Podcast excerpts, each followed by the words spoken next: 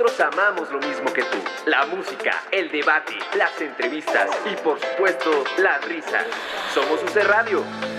La música, el debate, las risas. Amamos lo mismo que tú. Somos UC Radio.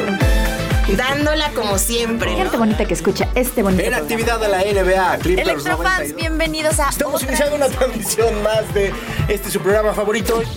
Transmitiendo desde la Universidad de la Comunicación en Zacatecas 120, Colonia Roma. Ponle play a www.ucradio.net.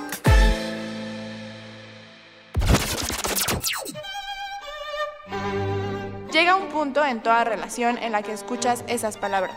Y en UC Radio, Llegó el momento. Tenemos que hablar. Tenemos que Tenemos que hablar. De teatro. Con Davo Herrera.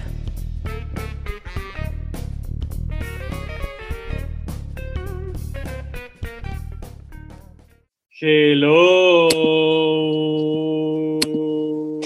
Hola. Hola. Hola. Muy buenas tardes, seres teatrales. Eh, bienvenidos una semana más a Tenemos que hablar de teatro. Y sigo extrañando mucho a Gabo en los controles y a Zulema en la oficina y a la cabina y la silla de Patti Chapoy. Extraño todo, pero estoy con gente bien padre, entonces, aunque sea a la distancia, pero estamos bien padre conviviendo. Y ay, se está abriendo esto y seguro se, sí, ahí está. Eh, y hoy vamos a hablar de, de leer teatro. Y ya vieron el panel que tengo acá, súper interesante. Isabel Toledo, ¿cómo estás? Aplausos. Ricardo Ruiz les ama. Ya pueden hablar, ¿eh? ya no están silenciados. Castro. Mariano Ruiz. Ay, no puedo hablar. Y por fin se nos hizo Andrea Biestro. Andrea. Tuvo que llegar un, un virus para que para que estar en tu, en tu programa, Davo. Tuvo que llegar un virus, sí es cierto. Oigan, nada más, déjenme, ¿saben qué? Es que por ahí alguien en Twitter que no tenía, me dijo, este Facebook, quería ver la transmisión. Entonces voy a, voy a hacer la publicación en Twitter. Mientras, pues, saluden y así, hablen. ¿Cómo están? Bien, bien. ¿No están un poco hartos de, de, de, de ha- de querer hacer y hacer y hacer y hacer cosas en el mismo lugar? Ay, no, yo he hecho muchas cosas. Sí. Ya no quiero hacer cosas más bien. Ya quiero unas vacaciones. Eso, eso siento,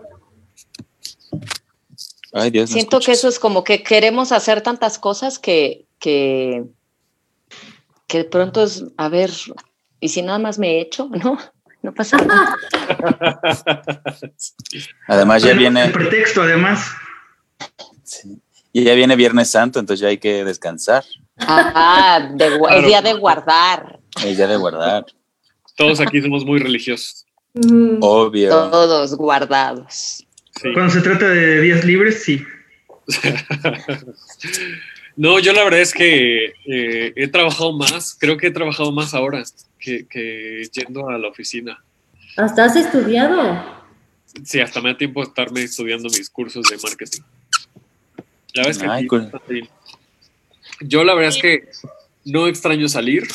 Extraño un poco ver gente, pero pues está Zoom, ¿no? Entonces está padre. Este, pero no, no extraño salir y, y hasta ahora he estado muy feliz. Ujú. Yo he tenido también más trabajo en el encierro que afuera. ¿Verdad? Pues sí. ¿Y- por qué es eso? escuela, pues como trabajo en una escuela, ha habido que pues, modificar todo para que suceda a distancia y siento que eso lleva más trabajo que simplemente como dejar que las cosas ocurran presencialmente. Mm, Sí, pues nosotros Bueno, igual, claro. como, como vamos a, a retomar el semestre con clases en línea, ahora justo lo que me ha tocado hacer es capacitar a los docentes para que usen las plataformas.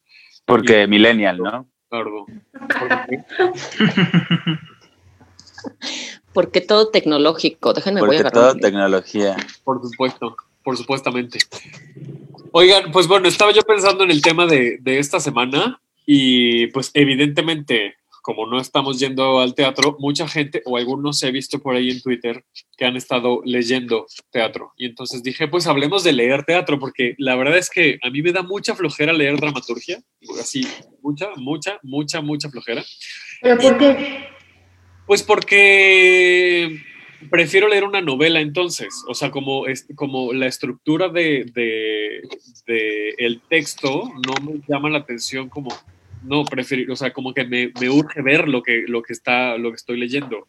Y en una novela, pues sí, como, o sea, la narrativa es muy diferente y sí te puedes ir imaginando eh, lo que estás leyendo. Y siento que en teatro no. De hecho, leí esta de, de bueno, que está un poco adaptado, pero leí esta de, de Harry Potter, de, el, de A Cursed Child, y, y, me costó mucho trabajo leerla, o sea, mucho, mucho, mucho trabajo. ¿no? Pero no entiendo, o sea, si ya es teatro, tú ya tienes una imaginación teatral. Sí. O sea, ya puedes responder a los ritmos. Sí, igual me da dinámicas. No. Igual hay una resistencia ahí que viene por otro lado. Trata. Sí, psicóloga. Sí. Psicología. Sí, con Isabel Castro. A ver, Davo, cuéntanos de tu infancia. Ponte con... ¿De dónde vendrá? Sí, porque es muy extraño eh, que conociendo la estructura no te guste, o sea, no puedas entrar esa dinámica. Pues no es que, o sea, no es que no pueda, pues, ¿no? Pero me, me aburre rápido, por ejemplo. Más bien es un berrinche, yo creo. Sí, pues es muy probable. bueno, o, pero... también, o también depende de que, de que leas, porque eh, pues es muy diferente leer teatro contemporáneo, eh, actor, este, a, a, dramaturgos latinoamericanos, por ejemplo, o, o, leer Shakespeare, leer a los griegos, es, o sea, o leer, es, es muy diferente. O leer el realismo norteamericano, que es súper detallado y casi casi es una novela en la obra de teatro.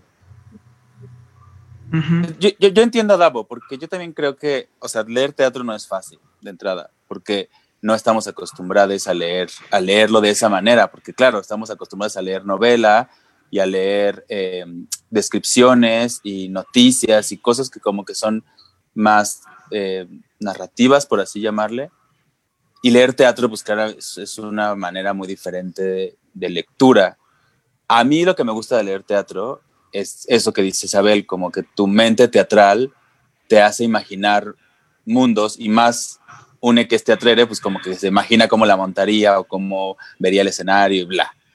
Pero a mí también se me hace muy difícil y a veces sí, o sea, lo, lo que dice Isabel de los ritmos y eso, luego yo no entiendo, ya, ya en mi cabeza me voy y, y me pierdo y a veces se me hace muy complicado y no es como que yo lea teatro así de, bueno, soy aburrido, voy a leerme una obra de teatro porque sí, pero sí leo mucho teatro, como le decía hace rato a, a Isabel y a Davo, porque pues siempre estás leyendo teatro porque te invitan a esta cosa y te muestran esta obra y te dicen que esta referencia y, y en el CUT leímos mucho teatro y ahora estoy tomando un curso con un maestro maravilloso. eh, y, y está, entonces, como que eso a mí me, refresca mucho para ideas de montajes, pero sí es difícil leer teatro, pero yo creo que es por, por costumbre, no, no porque el teatro, digo, también el teatro no está hecho para ser leído, ¿no? No es como que ese sea su fin último. Entonces de ahí pues tenemos que pensar en que tal vez el fin último, si bien si es montaje, también tiene que ver con una cosa de imaginación. O sea, para que llegue a ser el montaje, pues la imaginación tiene que resolver ciertas cosas que es lo que hace que eventualmente se pueda montar una obra. Claro. Es lo que yo tenemos opino. en esta sala tres personas con una resistencia al teatro, que son Mariano, David, Davo y Isabel. Porque yo... yo como seguidora de este programa escuché que Isabel no tomaba el texto o no necesitaba un texto para su concreción escénica o algo así. Como que no te gusta no así de... Sí, pero no es que yo tenga una resistencia a leer teatro. O sea, lo que hablábamos con Mariano es que, bueno, durante la carrera pues leímos un montón de obras. Creo que son como dos hábitos distintos. Yo siento que yo todavía no he logrado como de alguna manera hacer una unión entre mi yo actriz y mi yo directora, ¿no? Entonces, yo como actriz, los proyectos que más disfruto es justo son proyectos que parten de un texto porque lo primero que a mí me llamó del teatro como yo siempre he sido muy lectora de narrativa, era la posibilidad de que me dieran pues una partitura, casi como si fuera un mapa literario en el cual yo tenía que encontrar y rastrear las pistas para hacer un proceso de creación. O sea, creo que es lo más cercano que he experimentado a meterme dentro de un libro, que era como mi mayor deseo de niña, como una niña que no podía vincularse muy bien con el mundo de afuera. Y cuando conocí la actuación y el poder, entrar a un texto, para mí fue increíble. Ahora, curiosamente, como directora, me gusta siempre más bien partir de procesos de laboratorio, procesos de creación, y a partir de eso generar más bien como guías y construir dramaturgias después de esos procesos, ¿no? Oh, y tenemos dos fanáticos de leer teatro. Ricardo, que es docente, dramaturgo, maestro en dramaturgia, y Andrea Biestro, que es súper lectora de teatro. De, de todo, de hecho. ¿Puedo hacer una pausa? Échenme lo que caiga. Antes de escuchar a, a Ricardo y, y Andrea, me gustaría hacer una pausa y regresar como unos pasitos para definir a qué le estamos llamando leer teatro, porque creo que lo podemos abordar desde diferentes puntos. Eh, yo lo estoy entendiendo como la dramaturgia, como agarrarme el, ¿no? Como eh, la historia y, leer los diálogos. Pero también podemos entrar al mundo de leer teatro como, como teoría, por ejemplo, o como otros, o sea, otras acepciones del de, de, de mundo del teatro eh, en el texto. Partiendo de ahí, yo lo que digo es que a mí no me gusta leer, digamos, la dramaturgia. A mí me aburre. No, yo creo que todos estamos coincidiendo en que es leer dramaturgia, ¿no? Sí. Sí, bueno, para mí, por ejemplo, leer teatro incluso este, puede ser eh, técnica eh, actoral, eh, crítica teatral, porque finalmente siempre te remonta o, o, te ponen los ejemplos de las diferentes obras que puedes encontrar ya, ya impresas, ¿no? Entonces, eh, cuando Davo me dijo del programa, yo, bueno, pero ¿estás hablando de leer dramaturgia o estás hablando de leer cualquier cosa que tenga que ver eh, con el referente teatral? A lo mejor también por eso, por eso está la duda de, de Davo de si todos estábamos en lo mismo. Y sí, ¿no? Yo creo que sí, sí es más bien dramaturgia, ¿no? Uh -huh. Le, sí, que si no puedes ir al teatro, bueno, eh, ya sea que la veas en, en la, la, descargues en línea, que tengas el libro, etcétera, leer la obra. ¿A eso te refieres, Davo? Sí, dice que no, porque también estoy súper en contra de ver las obras en video.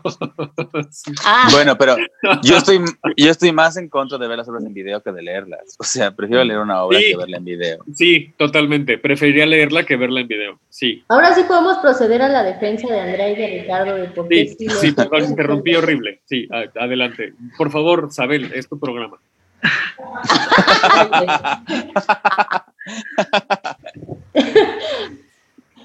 ¿Van?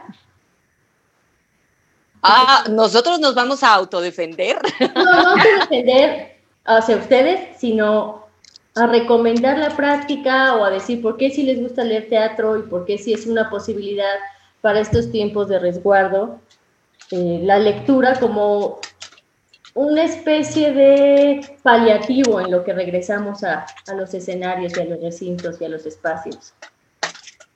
Bueno, yo porque siempre he sido muy ñoña, entonces me gusta leer de todo, pero sobre todo, por ejemplo, eh, a veces creo que soy un poco inconstante en eso porque empiezo a leer algo y si estoy leyendo una obra en un, que está desarrollándose en un periodo determinado, llega un momento en que también me, me da eh, como eh, mucha curiosidad de saber cómo era ese periodo determinado.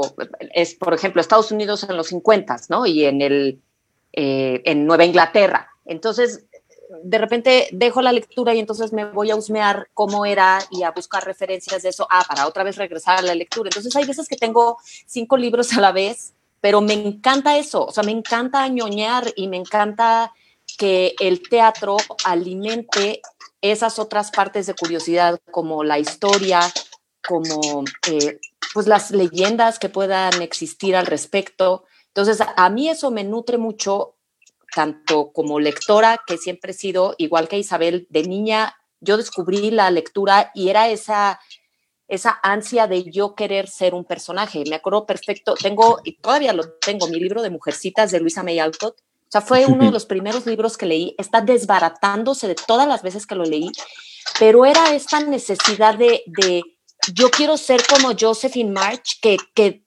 dejó todo y dijo, no, no, no quiero que me casen con el prospecto más guau, quiero escribir, quiero irme a Nueva York, quiero estudiar y yo también quiero ir a Europa, ay, ¿por qué se llevaron a mi hermana? No, o sea, todos esos conflictos y de repente que veas que en el teatro se dan y se presentan, es, es un gran descubrimiento. Entonces me gusta leer teatro por eso, porque además de que nutre mi parte del, de, de lectora y de la curiosidad de saber eh, cómo son otros mundos, etcétera, pues también me alimenta en mi trabajo como actriz porque estoy descubriendo otras formas, eh, diferentes personajes, diferentes formas de contar una historia. Es muy diferente leer teatro griego que me fascina. O sea, siempre regreso a los griegos.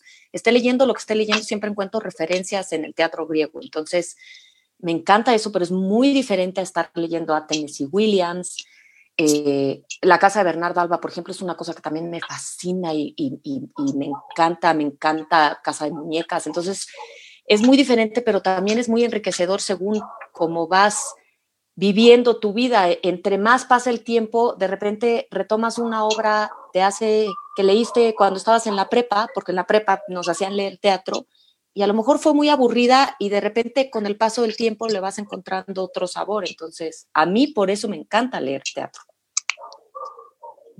Pero que hable el maestro. la que habla Andrea, la, hace gran actriz y te podría hacer, cuando tú quieras, una gran crítica. Ese dominio de los referentes de... Sabel quiere que yo sea dramaturga, directora. y es como, no, nada más quiero ser actriz porque lo demás es muy difícil.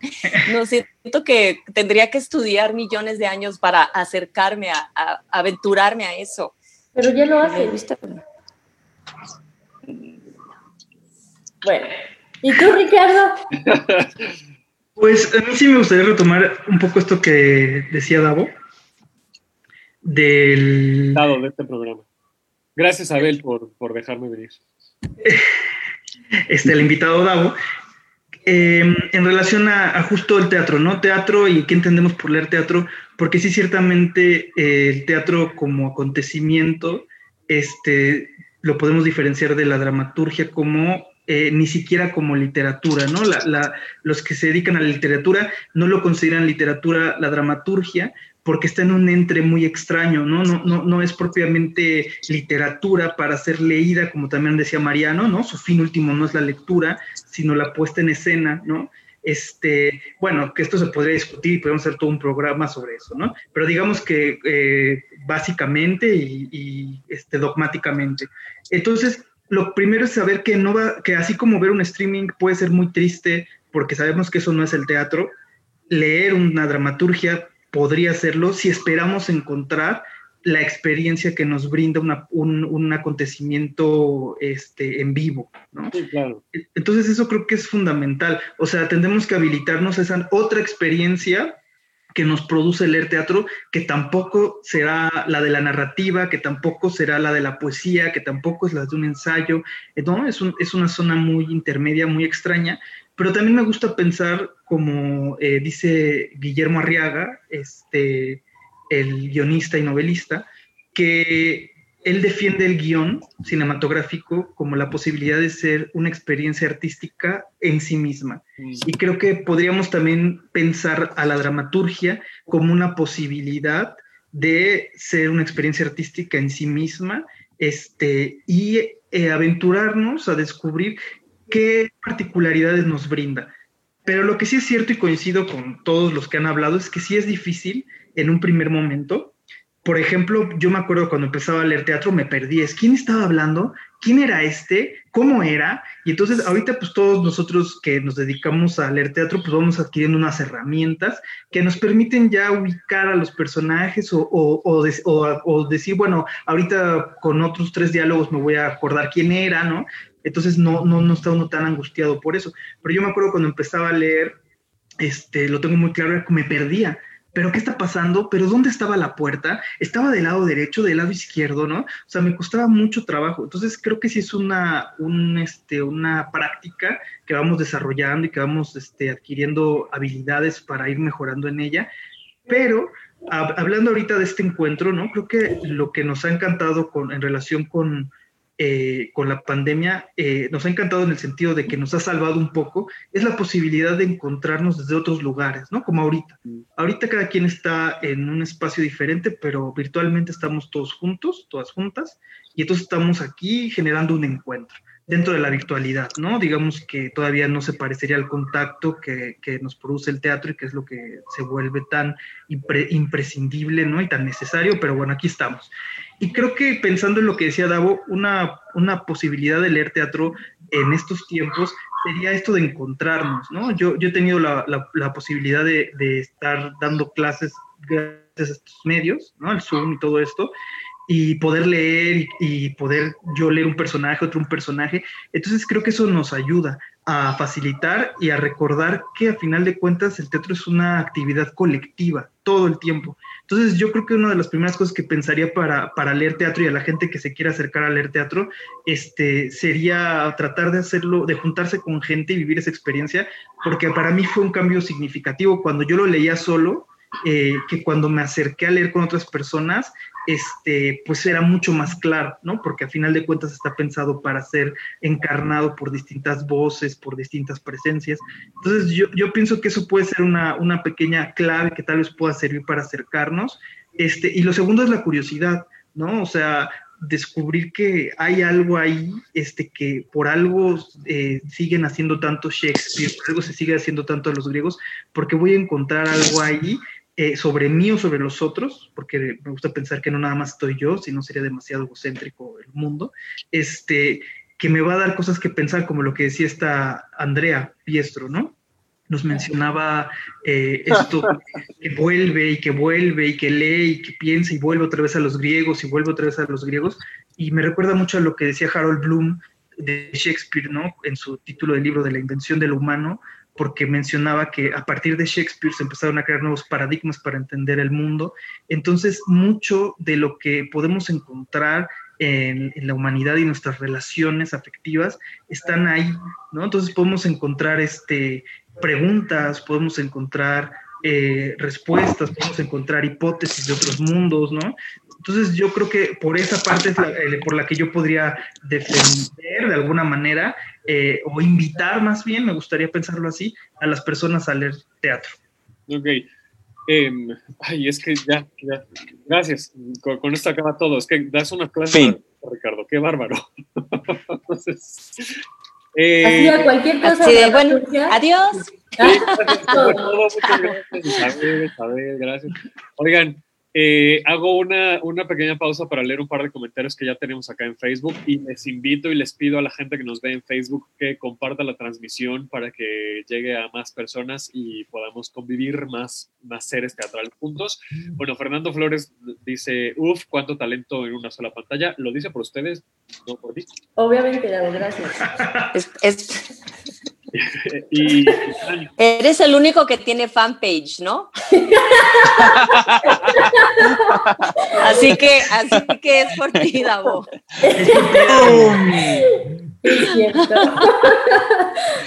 Ahora sí, ya acabó el programa. De verdad, ¿eh? Tenemos que hablar de teatro con Andrea Isabel. Para, para que veas, para que veas que, que sí escucho tu podcast. gracias. Y acá Dan CG pregunta para quien quiera contestar, ¿qué tan benéfico sería leer algo, leer algo de una obra que ya vi? ¿Qué tan qué? Leer algo. Leer algo benéfico. de una obra que ya vi. ¿Benéfico? Sí. Ajá. Bueno, el primer beneficio que yo encuentro es si vas a comentar sobre la dramaturgia, porque después de salir de una obra dicen, el texto es muy bueno y eso no se puede decir a menos que se estén refiriendo al texto espectacular. Lo que es bueno es la forma en que el texto transitó al escenario. Lo que usualmente dicen los espectadores cuando el texto es muy bueno es, me gustó la historia. pero no pueden eh, referirse a ellos, o bueno, sí pueden, pueden hacer lo que quieran, pero no es correcto referirse al texto dramático simplemente por haber visto la obra. Son dos formatos distintos y hay muchos cambios a veces que ocurren con la dirección. Entonces, realmente lo que viste y los premios que dan no los están dando a la dramaturgia si no leyeron la obra, los están dando a la forma en que se narró una historia escénicamente, al texto espectacular, como lo llama Patrick Pavis. Ay, me encanta que empiecen a hablar con referencias. Así, así platicamos Ricardo y yo. y yo lo que podría pensar como un beneficio, no sé, como, como algo que a mí me gusta, es esa posibilidad de volver a de revivir desde otro ángulo, desde, desde una sensibilidad lo que vi, ¿no? Porque hay una forma de revivirlo es recordando, ¿no? Otra forma sería, que es muy, es la que me, parece que menos eh, nos acerca realmente, es este, ver un video, ¿no? Pero es así, dices, ay, qué raro, poco así era. Pero a mí me pasa cuando releo obras que me gustaron mucho, que a veces este, me dejan marcado con un personaje, con una interpretación, y me pasa que no puedo volver a leerla sin ver a ese actor o esa actriz, y, recuerdo otra vez detalles que me encantaron, que, me gustaron, de cómo los hicieron, y digo, ah, claro, aquí recuerdo que había hecho esto, aquí recuerdo este gesto, aquí recuerdo esta acción. Entonces, a mí lo que me gusta de, de releer, de, de, leer, perdón, una obra que ya he visto, es esa posibilidad de poder revivir este, ciertos momentos, pero desde un lugar eh, sensible eh, que conecta más conmigo, ¿no? Desde mi interior, ¿no? No, no de afuera hacia adentro como un video que es súper ajeno, sino de adentro hacia, hacia todo el cuerpo, ¿no? Como que se expande. Y la otra cosa que también me gusta es este, tener la posibilidad de entender otro, otro lugar, ¿no? O sea, por ejemplo, a veces veo una obra y digo, ay, qué rara, ¿por qué dicen que es buena? Y voy y me acerco al texto y digo, es que el texto es muy bueno, ¿no? Y a veces, eh, por alguna razón, pues la puesta en escena no, no, alcanza a dar cuenta de, de, lo grandioso que puede ser ese texto. Y creo que a veces poder leerlo, si, si te gustó, te puede ayudar a revivirlo, y si no te convenció, pero te, te, generó ciertas dudas o ciertas este, inquietud sobre que a lo mejor sí tenía algo interesante y te acercas, a veces descubrir el texto, lo que, toda la potencia que sí tiene, eh, que no se logró, eh, también es, eh, para mí es muy disfrutable, como decir, ah, ok, o sea, el texto puede ser genial, a lo mejor la apuesta en este caso no fue muy lograda, y entonces le das otra oportunidad a una nueva apuesta, ¿no? Porque por eso dicen, ah, se hacen 100 mil Hamlets, ok, este, pero a lo mejor tuviste un Hamlet que fue abominable para ti, ¿no? Porque pues, dices, no, lo, no me gustó, no lo soporté, pero luego te acercas al texto y dices, pero esta parte me encanta, este momento me encanta, esto es genial, y entonces eso te hace como rebotar y entonces ir y ver otro, y entonces dialogar y decir, ah, ok, esto lo hicieron así, yo me lo imaginaba así, ¿no? Entonces también complejiza la, la experiencia, te da una experiencia este, de una multiplicidad eh, sensorial e intelectual y de un diálogo en muchos niveles que también se puede volver muy exquisito. Pero eso no es como desde la perspectiva, bueno, no, no sé, realmente lo, me preguntas desde la ignorancia total. Y, creo que un poco de ahí va como mi, mi resistencia a leer dramaturgia.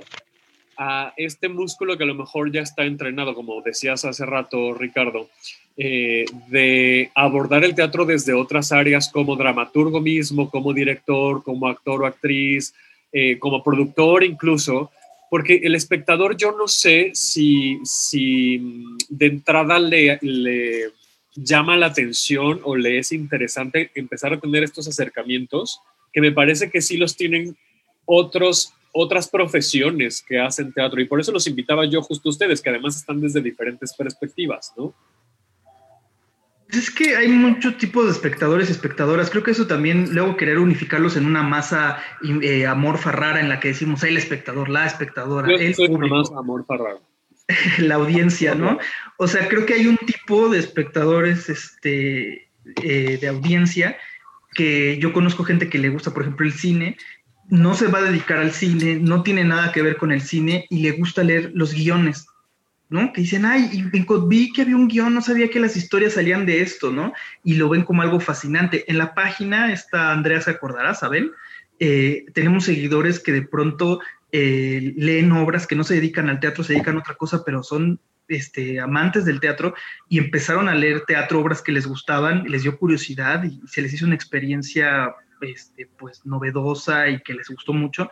Entonces yo creo que también hay que, eso ahí sí podríamos pensar que tú lo ves desde esta perspectiva, a lo mejor para a ti, eh, Davo espectador, no te interesa, pero a lo mejor habrá otros que sí, ¿no? Entonces, pues yo creo que lo principal, ante todo, yo me gustaría que esto no se volviera un lean, ¿sabes? Porque yo estoy harto de que dejen de ver el Netflix y pónganse a leer, ¿no? Es como, o sea, de verdad hay mucha gente que debido a esto eh, tiene la posibilidad por, por primera vez en mucho tiempo de darse un respiro, porque hay gente que trabaja en unas condiciones infrahumanas, ¿no?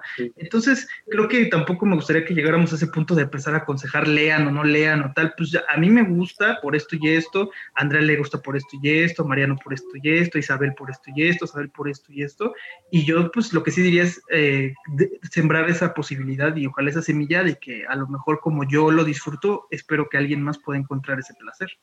Me gusta, y voy a agarrar esta última frase que estás diciendo. Ah, Isabel, sí, adelante. Sí, yo en realidad quisiera hablar un poco sobre cómo ha alimentado mi experiencia como lectora de narrativa el leer teatro y al revés. Sí.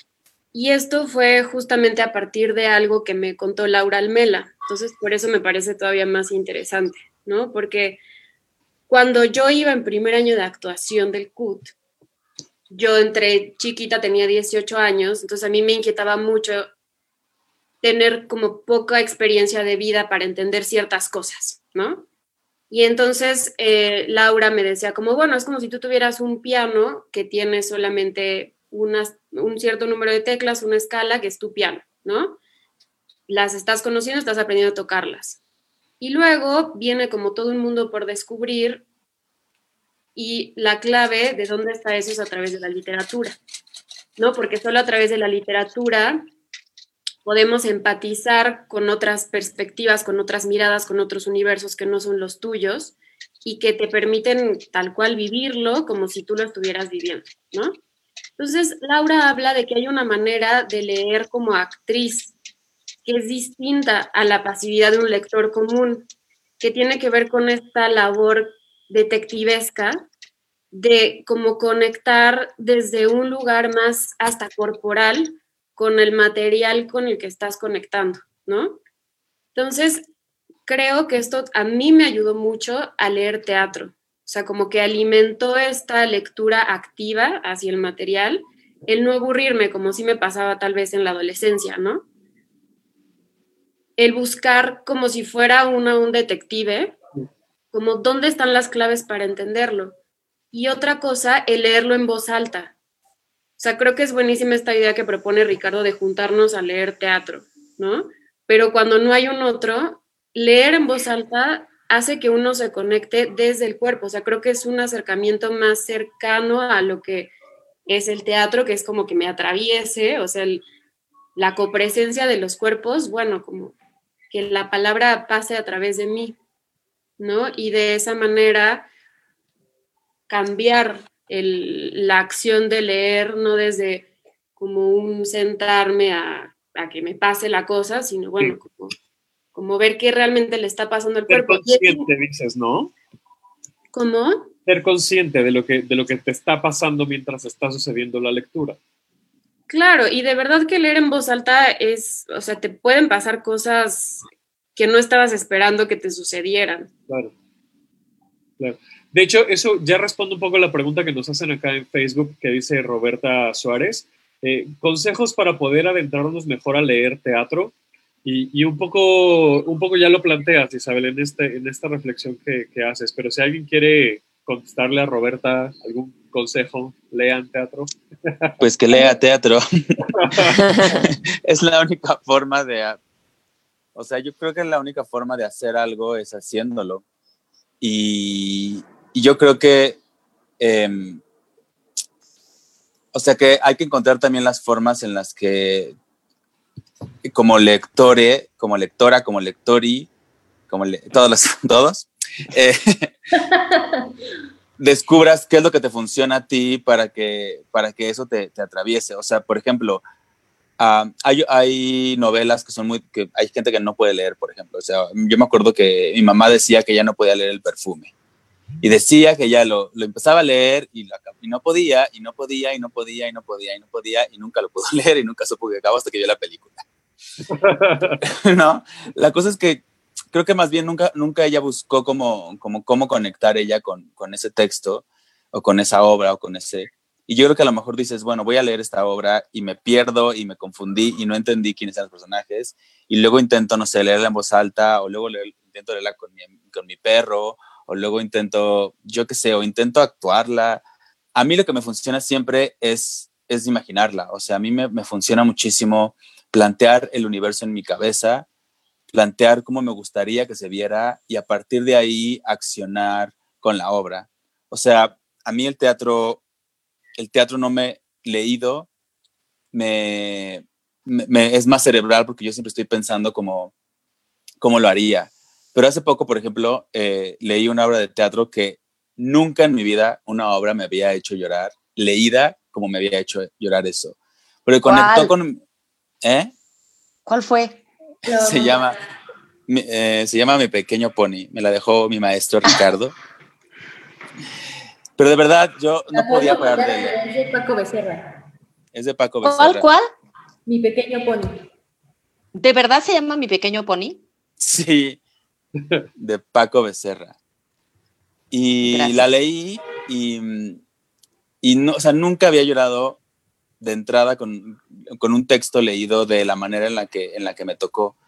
Y, y creo que eso abrió en mí como otro espacio de, de lectura uh, y de lectura dramática que se va a quedar conmigo cada vez que lea otras obras, porque voy a conectar desde otro lugar siempre. Y creo que eso, eso solo se quita leyendo. O sea, creo que si lo lees y lo lees y, y encuentras diferentes cosas, porque como dice Andrea, no es lo mismo leer los griegos, que a mí me, claro. a mí me parece muy difícil de leer, a leer eh, Tennessee Williams o a leer eh, teatro contemporáneo o a leer la obra de Juanita Pérez que te dijo, ay, escribe una obra, léela y la lees así como medio extraña, ¿no?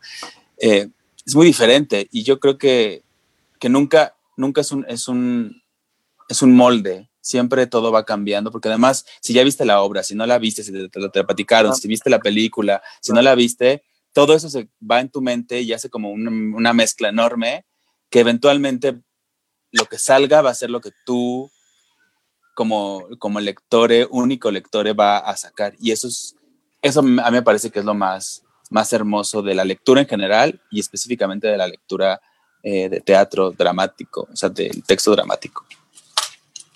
Yo creo que también a lo mejor podríamos usar la, la pregunta que te habían hecho antes de, de, si ya viste la obra, ¿no? O sea, ¿qué, qué beneficio tiene leer el texto.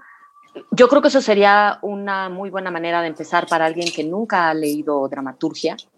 Bueno, ya vi la obra, entonces consigo el, el texto, ya sé de qué va, como que ya tengo un antecedente, no me voy a perder tanto. Y, y finalmente puedo, puedo conectar un poco más fácil porque ya, ya sé de qué va, no me voy a estar preguntando eh, lo que decía Ricardo, quiénes son los personajes, etcétera, ya tengo una idea un poco más clara. Y ahí también puedes empezar a comparar. Ah, mira, aquí eh, la manera en que estaba escrita no fue realmente lo que yo estaba viendo, o el lenguaje fue mucho más contemporáneo en la puesta y es un poco más clásico, más en verso eh, en la dramaturgia. Entonces, eso también puede ayudar a la gente que nunca haya leído este, dramaturgia, porque si nos ponemos a pensar también en que todos los espectadores son diferentes, a mí me llama mucho la atención en Twitter, ¿no? Luego cuando veo la, la gente que fue a ver diferentes producciones, eh, hay gente que se enfoca muchísimo, ¿eh? Nombres, di nombres. ah, en general, o sea, todos los espectadores que están, a la hora que están reseñando o dando su opinión sobre algo que fueron a ver, hay unos que su enfoque es básicamente en la producción, como que es lo que cuando van al teatro es, es, es lo que más les gusta, ¿no? Entonces, esa producción, pues claro, a la hora de leer texto les va a costar mucho trabajo porque claro. lo que más les llena del teatro es lo visual, si había eh, una escenografía espectacular, las luces, ¿no? Hay gente que al, que al revés, que, que se enamora de la palabra. Entonces, si está oyendo y dices que decían unas cosas que, que me llegaron mucho, la, el texto decía unas cosas hermosas con las que identifica, a lo mejor a ellos les va a ser más fácil leer eh, dramaturgia. Entonces, sí creo que, que tomar, acercarse eh, con un texto que ya conocen porque lo vieron en escena, a lo mejor podría facilitar y podría ser como el primer empujoncito para que se, se animen a, a leer ya. También es cierto que yo creo que eh, las mejores obras, las mejores dramaturgias construyen imágenes. El texto detona imágenes. Y siempre y cuando el dramaturgo esté en esa búsqueda constante de saber transmitir una imagen, el texto va a ser mucho más disfrutable. Hay textos que se pueden oler por la descripción que hace el autor de lo que está pasando en el ambiente. Ahí es cuando notamos eh, cierta, mm, calidades en los textos, bueno, o preferencias. A mí me gustan los que me remiten a una atmósfera con el texto.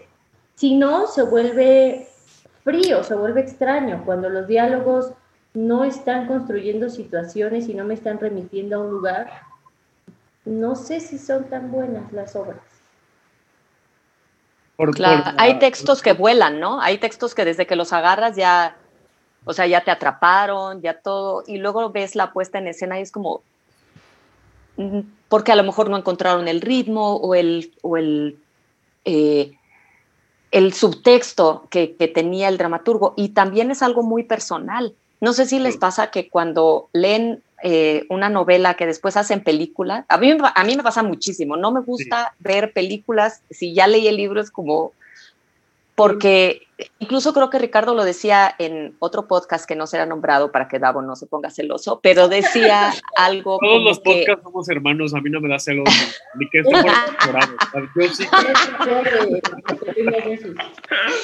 Pero decía eh, Ricardo eh, algo como eh, que alguna vez a Villaurrutia le preguntaron que explicara un poema y que decía, no, porque qué tal que lo que tú imaginaste, o sea, que para ti la sensación del poema es muchísimo más grande de lo que yo jamás pensé hacer, ¿no? Y entonces también pasa.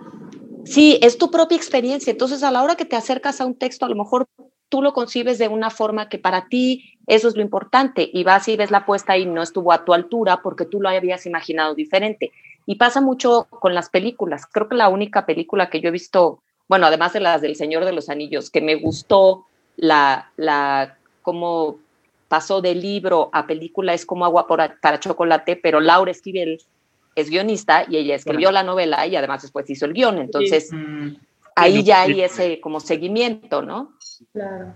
Eso que dicen en el teatro igual. horizonte de expectativas.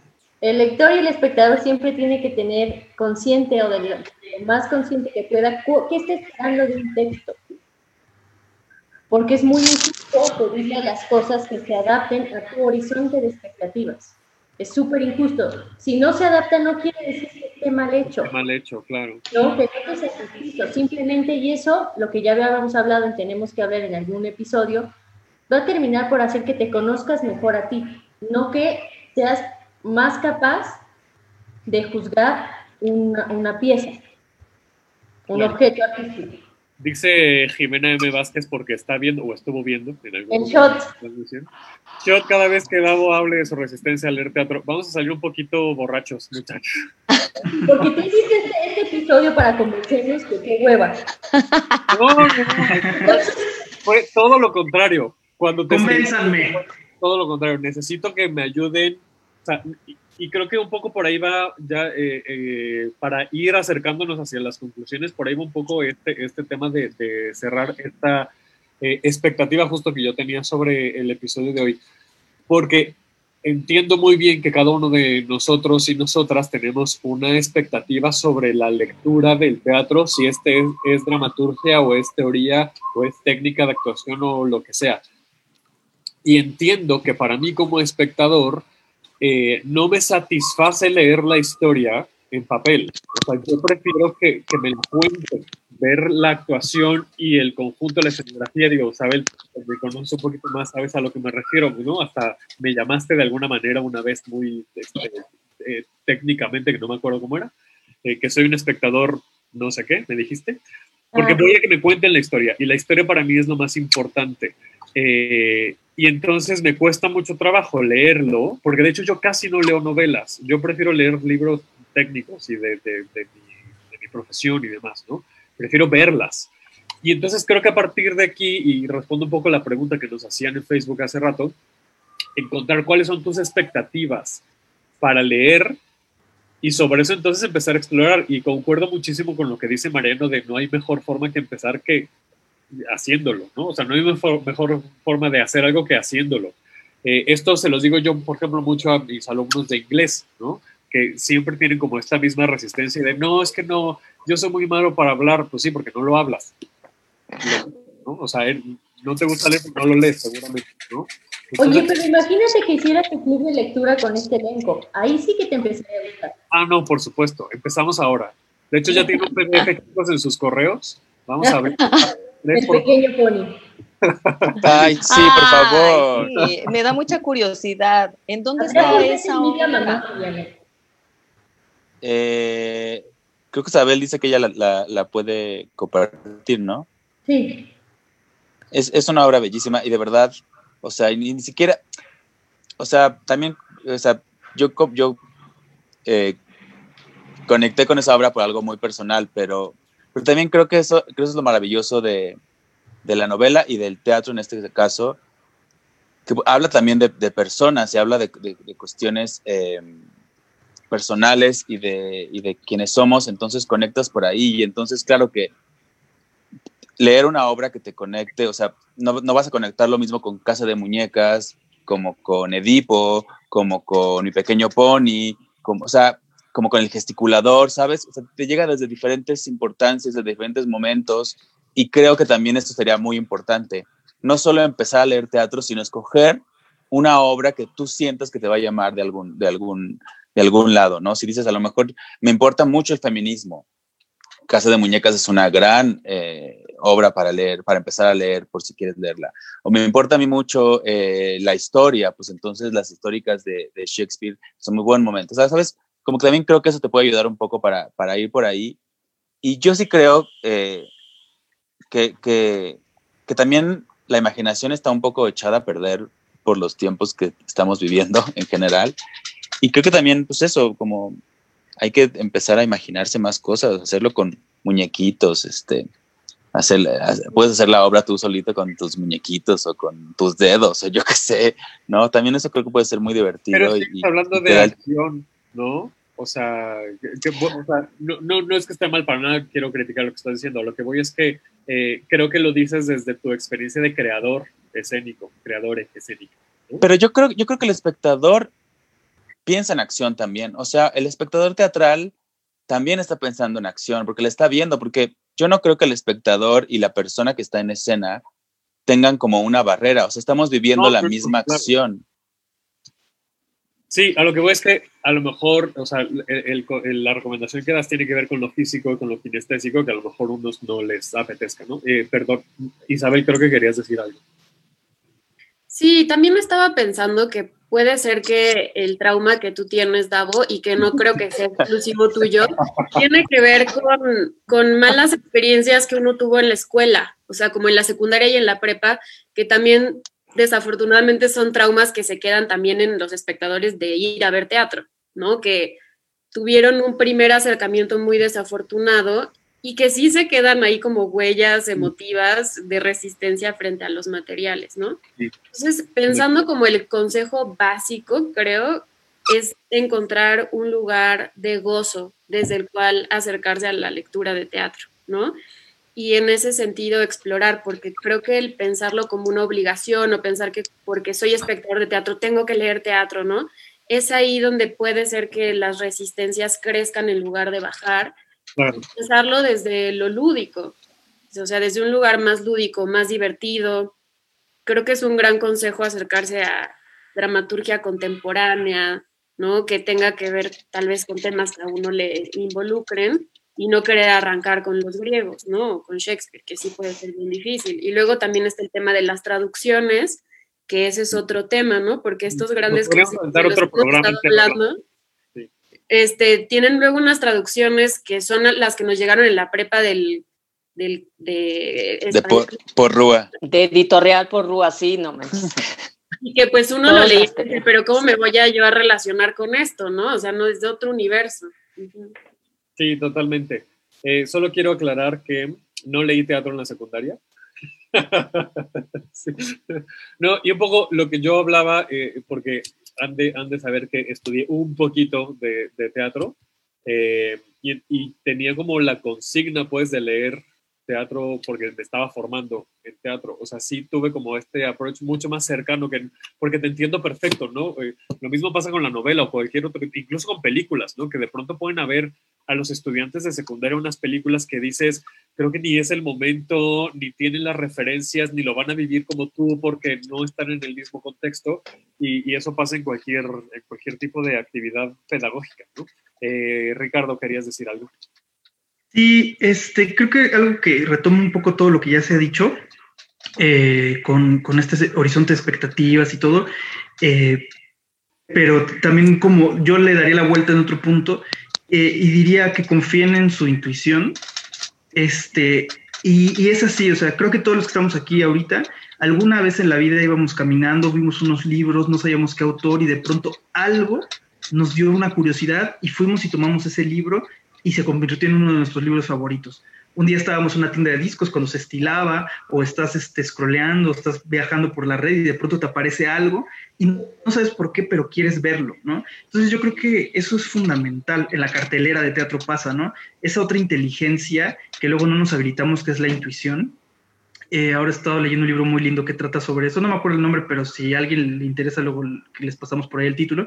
Y justo hablaba de eso, habían hecho un estudio en donde iban a regalarles unos pósters a unas mujeres y entonces les decían a unas, este, toma el que quieras, ¿no? Entonces, este, los veían y lo agarraban y se iban, ¿no? Y a otras mujeres les decían, eh, este, dime cuál quieres tomar y por qué. Y entonces ya empezaban a, a reflexionar y decían cuál querían y luego las habían visto dos semanas después o un tiempo después y se habían dado cuenta que las que habían estado más contentas con su decisión fueron las que habían sido más intuitivas que las que habían tenido que justificarlo. ¿No? Entonces, todo el planteamiento que hace este, este autor y que va a lo largo del libro tiene que ver con eso, con esa reivindicación de la, de la intuición como una inteligencia también muy grande, ¿no? Entonces, yo creo que ahí hay, hay mucho, o sea, hay una clave eh, muy grande para, y muy fuerte para poderse acercar a, a, la lectura del teatro. Es si, si algo de ahí te, te, te, llama por algo que no sepas decir, ¿no? Este, ah, tómalo y revísalo. Y puede ser que sea el texto más extraño del universo, este, rarísimo. Yo cuando no leía mucho teatro, me acuerdo que agarré un libro de una biblioteca, un amigo y me llamó la atención. Yo no entendí nada, pero de verdad me emocionó mucho y era esperando a Godot yo no sabía ni quién era Samuel Beckett, yo no sabía nada. Este, y se volvió un libro que me encantó y cuando estudié la carrera les dije, es que leí un libro padrísimo de un autor, ¿no? Se llama Samuel Beckett, entonces me dijeron, oye, este Samuel Beckett es un gran autor, o sea, no nos lo cuentes como si no conociéramos quién es este Samuel Beckett, ¿no? Pero eso habla justo de las experiencias de cada uno, ¿no? Y de validar la experiencia, el contexto, la historia de cada uno de nosotros y nosotras como espectadores, creadores, etcétera. Porque creo que también ahí tiene mucho que ver el por qué no leemos o por qué nos da miedo leer, porque a lo mejor creemos que vamos a evidenciar nuestra ignorancia. Y, y también es, o sea, pues sí, lo siento, no conocía a Samuel Beckett, pues, ¿qué, qué le hago, no? Claro, y también a mí me encanta esa frase que decía Albert Einstein, ¿no? Que todos somos ignorantes, solo que no todos ignoramos las mismas cosas. Y Pero, la... ay, perdón. Bueno, ah, solo no, quiero decir... no, tú, tú, tú, adelante. Ah, no, que, que no, nada más era como lo último que iba a decir, era como que habilitar también un derecho al zapping, ¿saben? O sea, no es como tarea, no es un trabajo. O sea, si empezaste a leer o a ver una película o lo que sea y de pronto no te llamó, pues entonces eso a lo mejor en ese momento de tu vida no es para ti.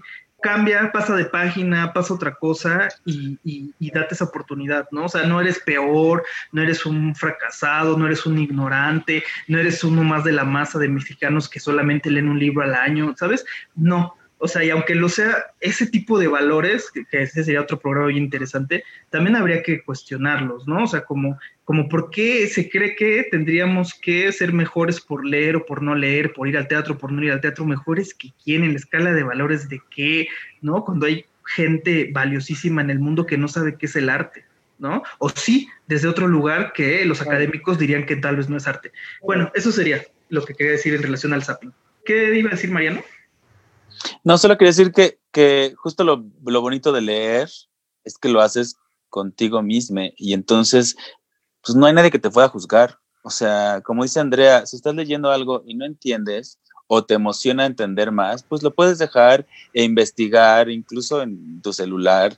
Ah, ¿quién era tal persona? Eso. O sea, creo que eso, como que quitarnos las cosas de juzgar. Igual ver teatro, o sea, mucha gente no ve teatro porque siente que se va a sentir eh, tonte. Pues no, lo ves y si no entendiste, pues entonces a lo mejor estuvo mala obra, ¿no? O a lo mejor no era la obra para ti, o, pero quitarnos como esa idea de que el teatro es superior a nada, porque no es superior a nada, o sea, estamos hechos, eso es, el teatro en mi sentido debería ser horizontal, o sea, todos, todos estamos en el mismo barco y, y nadie es mejor que nadie, ni los que hacemos, ni los que no hacemos, ni los, que dejamos de hacer, ni los que no hicimos, ni los que no leemos, es, está ahí y es parte de, de, de la cultura y eso es maravilloso.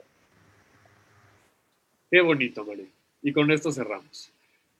Eh, pues muchas gracias por acompañarme esta hora. ¿Alguien quiere concluir con, con, alguna reflexión?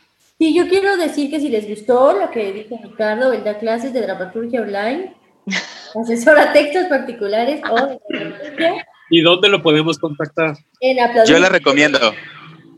Mariano Ruiz lo recomienda. Aplaudirdepie.com y ahí vienen los datos. Sí, y quiero que eh, cada uno cerremos con una recomendación para los espectadores. ¿Qué, qué, obra recomendarían leer en cuarentena? Que no tiene que ser sobre el tema, sino ¿cuál sería su recomendación?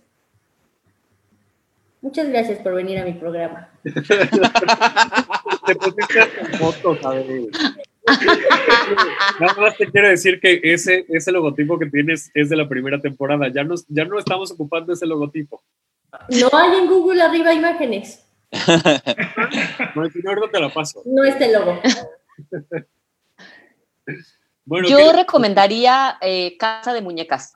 A mí me marcó mucho y, y, además creo que es un tema con el que todos nos podemos relacionar, ya sea desde la perspectiva de, de, la esposa, de la perspectiva del esposo, ¿no? Entonces, ese eh, es uno de mis favoritos. Muchas gracias, André. ¿Quién más quiere recomendar? Bueno, Mariana ya recomendó Mi Pequeño Pony. Yo recomiendo Mi Pequeño Pony. Por favor, léanla. Animales Nocturnos de Juan Mayorga. ¿Cuál? Animales Nocturnos. Tienes como eco, Abel. ¿Qué dijiste?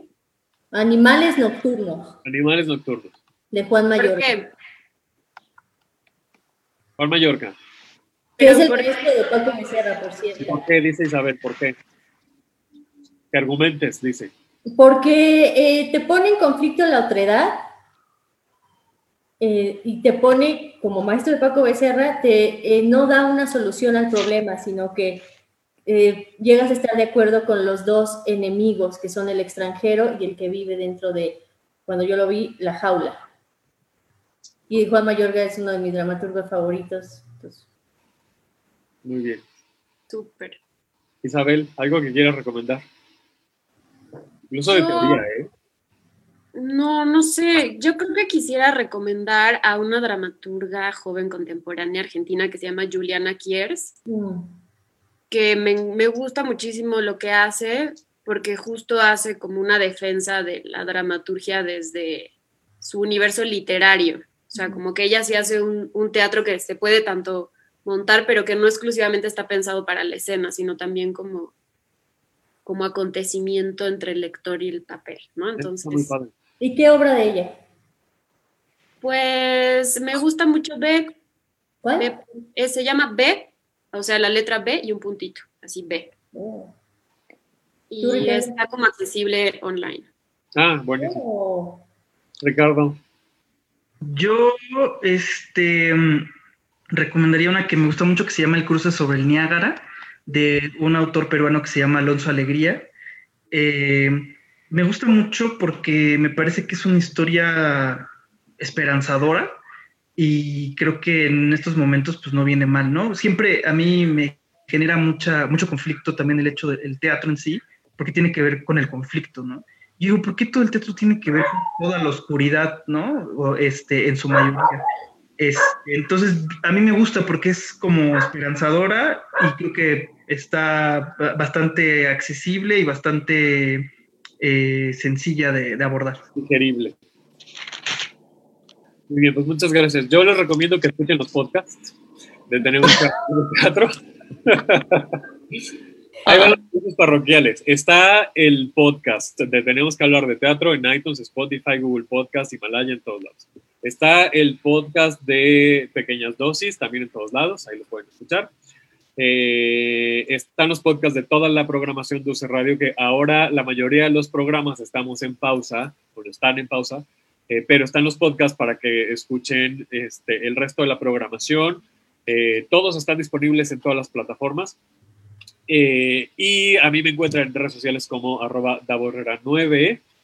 Eh, UC Radio MX también está en Facebook, Twitter e Instagram. Y les quiero invitar, antes de, de cerrar y que nos digan sus, sus, lugares de contacto a mis eh, hermosos invitados de esta tarde, les quiero eh, contar que inicié una eh, idea en, en, Instagram. De, estamos tan Ah, sí. de, de la información de esta pandemia que se me ocurrió hacer un pequeño espacio por las noches en, Instagram para platicar de las cosas buenas que nos han pasado en el día y de las noticias buenas que sí están aconteciendo en el mundo. Eh, está en Instagram y haremos eh, lives todas las noches a las 10 de la noche, de aquí hasta que nos cansemos o hasta que suceda cualquier cosa, eh, en la cuenta por lo menos MX, para que hablemos de alguna cosa buena por lo menos hoy. Este, entonces, por lo menos MX, ahí está la, la, cuenta de Instagram. Hoy me acompaña Johnny Carmona para platicar de buenas cosas y de buenas vibras y así pues estaremos compartiendo las transmisiones para que, para que durmamos al menos un poquito más relajados y no con las conferencias de la Secretaría de Salud. Entonces ahí los espero a las 10. Oye, ¿y te convencimos un poquito aquí de leer teatro? ¿Cómo? ¿Qué? ¿Convencimos un poquito? Sí, por supuesto. Yo, sí, yo hacemos el, el, papel de villano, el, el protagonista tú y yo. sí, pues, de hecho, de hecho, ya me interesa mucho leer lo que, lo que recomendaron hoy. Lo voy a hacer en estos, en estos días, seguramente. Isabel, muchas gracias. ¿Dónde te encuentra la gente? ¿Quieres que te encuentre la gente? Isabel Odelot en ambas redes, Instagram y Twitter, Facebook, ya no tengo más, cosa que me hace muy feliz. Muy bien, haces muy bien. Ay, yo estoy a punto. Andrea, ¿dónde te encuentra la gente? A mí me encuentran en Instagram, Twitter y también en Facebook todavía, quién sabe por cuánto tiempo más, como Andrea Biestro, tal cual. Muchas gracias. Ricardo. Mm, en Aplaudir de Pie eh, puede ser Facebook, eh, Twitter e Instagram. Lo mismo para Sabel. María, ¿dónde te encuentra la gente?